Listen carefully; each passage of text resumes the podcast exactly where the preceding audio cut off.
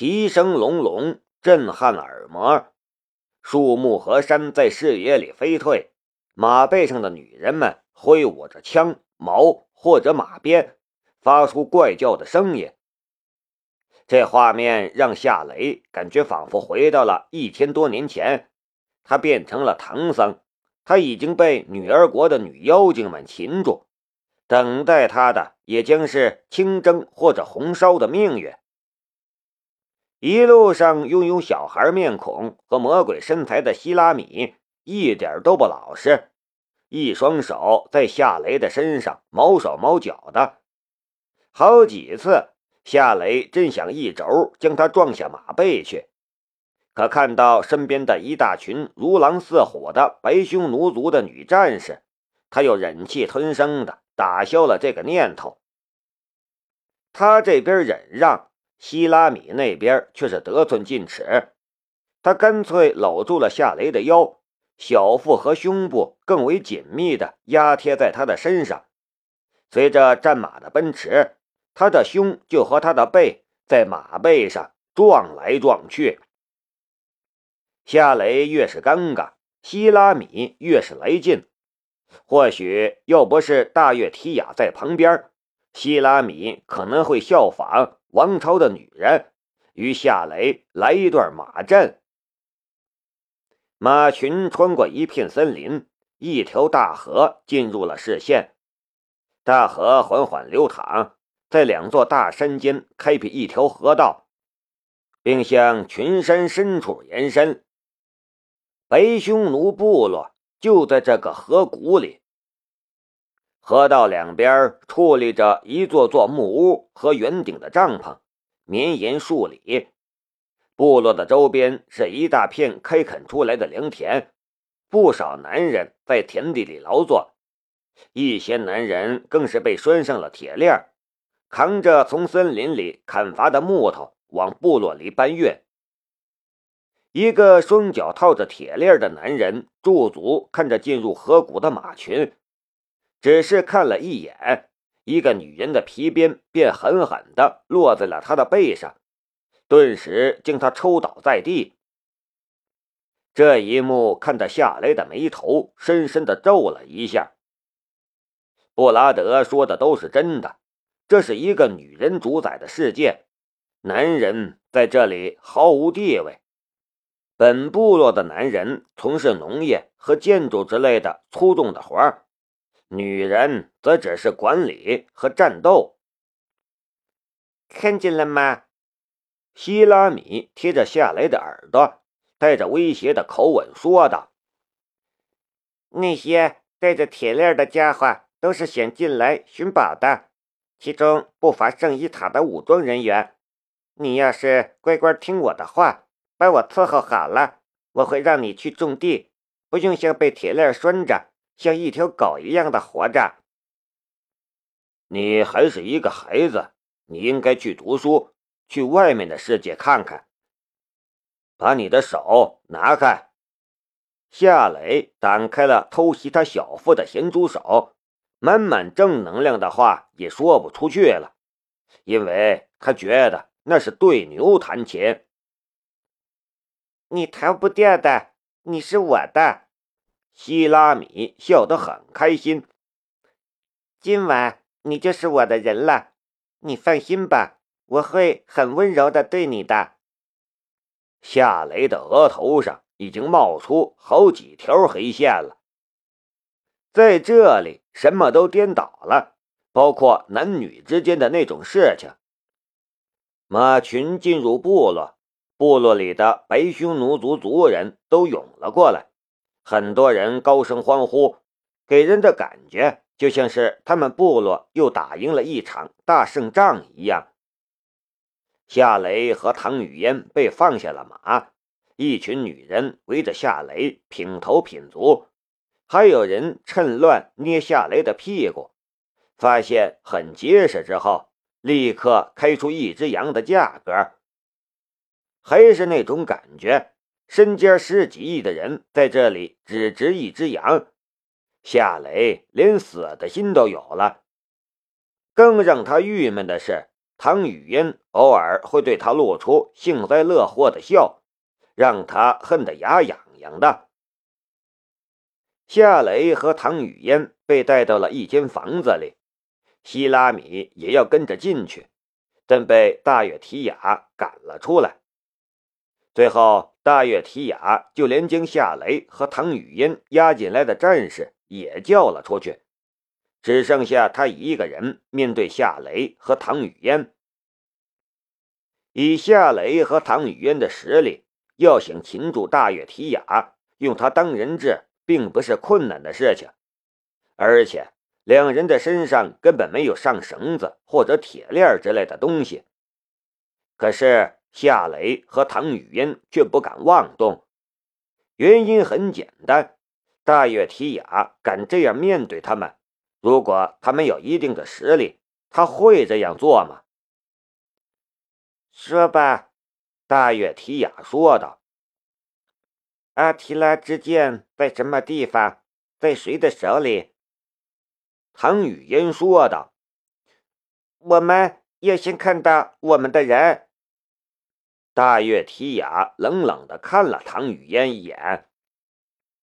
我没问你。你最好识趣一点。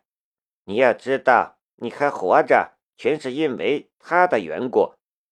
对我而言，你没有半点利用价值。唐雨嫣的眉宇间浮出了一丝怒意，不过很快就隐藏了起来。他故作无所谓的耸了一下肩，闭上了嘴巴。夏雷说道。我的态度也是一样的，我要先看到我们的人。希拉米，大月提雅对着门口叫了一声，房门应声而开，希拉米急匆匆的走了进来，脸上带着开心的笑容。酋长，我可以把他带回家了吗？看见希拉米，听到他说的话。夏雷的头顿时疼了起来，而且是没法医治的那种头疼。他的心里也忍不住冒出一个疑问：这小姑娘的脑袋里就没装点别的什么吗？大月提雅说道：“去把那五个忽人带过来。”哦，希拉米有些失望，可还是下去了。半晌后，希拉米再次回到了房间之中，跟着他进来的还有华国岛几个专家，宁静就在其中。他的头发很凌乱，衣服也脏兮兮的，脚上穿着一双胶鞋，鞋底儿沾着一些羊粪，散发着难闻的膻味。看见夏雷，宁静顿时呆了一下，然后一声悲哭。往夏雷的怀里扑去，却不等宁静扑到夏雷的怀中，希拉米就一把抓住了他的衣领，将他活生生的拽了回去，一边凶巴巴的呵斥道：“你想干什么？你是想和我抢男人吗？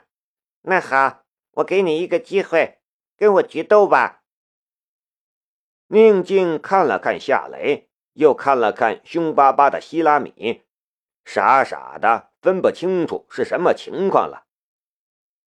另外四个专家的情况也好不到哪里去，他们的身上也脏兮兮的，鞋底上沾着泥土和猪粪之类的东西，显然刚从地里被人压了过来。这几个专家都是国内的精英，每个人都在一个领域独当一面。现在却在这里种田施肥，但夏雷看到的却不只是这些。他发现十个男性专家的脸色都苍白兮兮，眼窝里也没什么眼神，站姿也软绵绵的，有气无力。这明显是被这里的女人抽空了的症状啊！这样的情况其实很正常，因为他们都是人类中的精英。白匈奴族的女人们岂会放过他们身上的精英种子？一眼扫过了几个专家，夏雷的视线又回到了宁静的身上。他现在这个样子让他有些心酸。他说道：“宁姐，别怕，我是来救你们的，我会带你们离开这里的。”嗯，宁静激动的说不出话来，眼泪牵着线儿的往下流。夏雷看着大月提雅：“怎么样？我已经开出了我的条件，交易吧。你让我们离开，我告诉你阿提拉之剑的下落。另外，给你们一百万美金。”大月提雅说道。“钱在哪儿？”夏雷说道：“如果你们有电脑和网络，我现在就可以支付。”大月提雅冷笑了一声：“你也看见了，这里连电灯都没有，还有电脑吗？如果你是现金支付，我倒可以考虑一下。没现金，没交易。”夏雷的眉头顿时皱了起来。一百万美元的现金，这么大一笔钱，无法通过转账来交易，在阿富汗。他几乎找不到可以提取这么大一笔钱的银行。大月提雅又说道：“还有，你说你知道阿提拉之剑的下落，我怎么证明你说的话才是真的？”夏雷说道：“我不会骗你，我也没有必要骗你。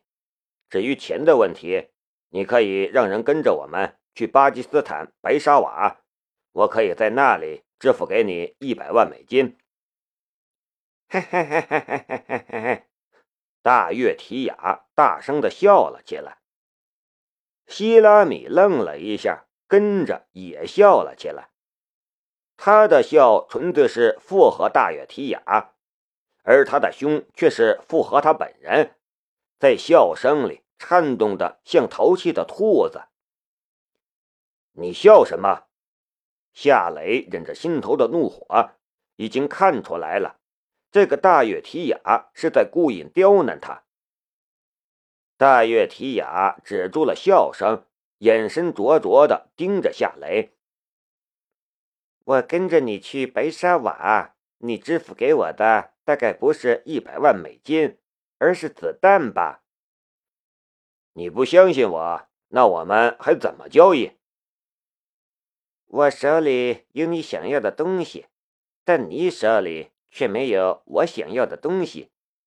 我的交易原则很简单：一百万美金现金，阿提拉之剑。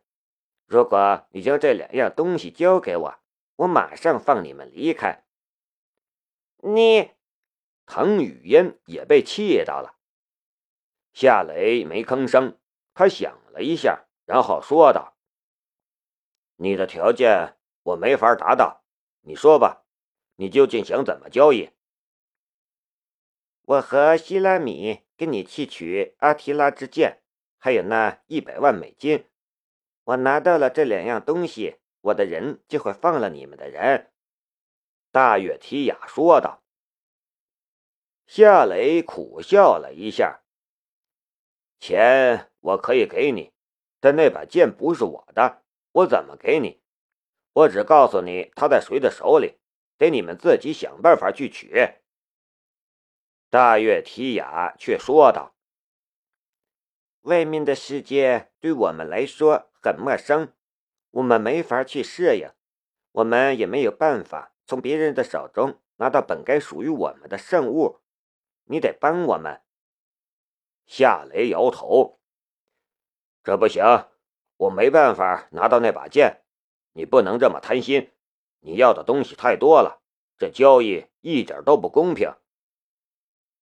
你觉得不公平？那好，我杀掉两个就公平了。大月提雅给希拉米递了一个眼色，希拉米跟着就用 AK 四七抵着宁静的心口。宁静的脸上唰一下苍白了。没有半点血色。住手！夏雷怒了。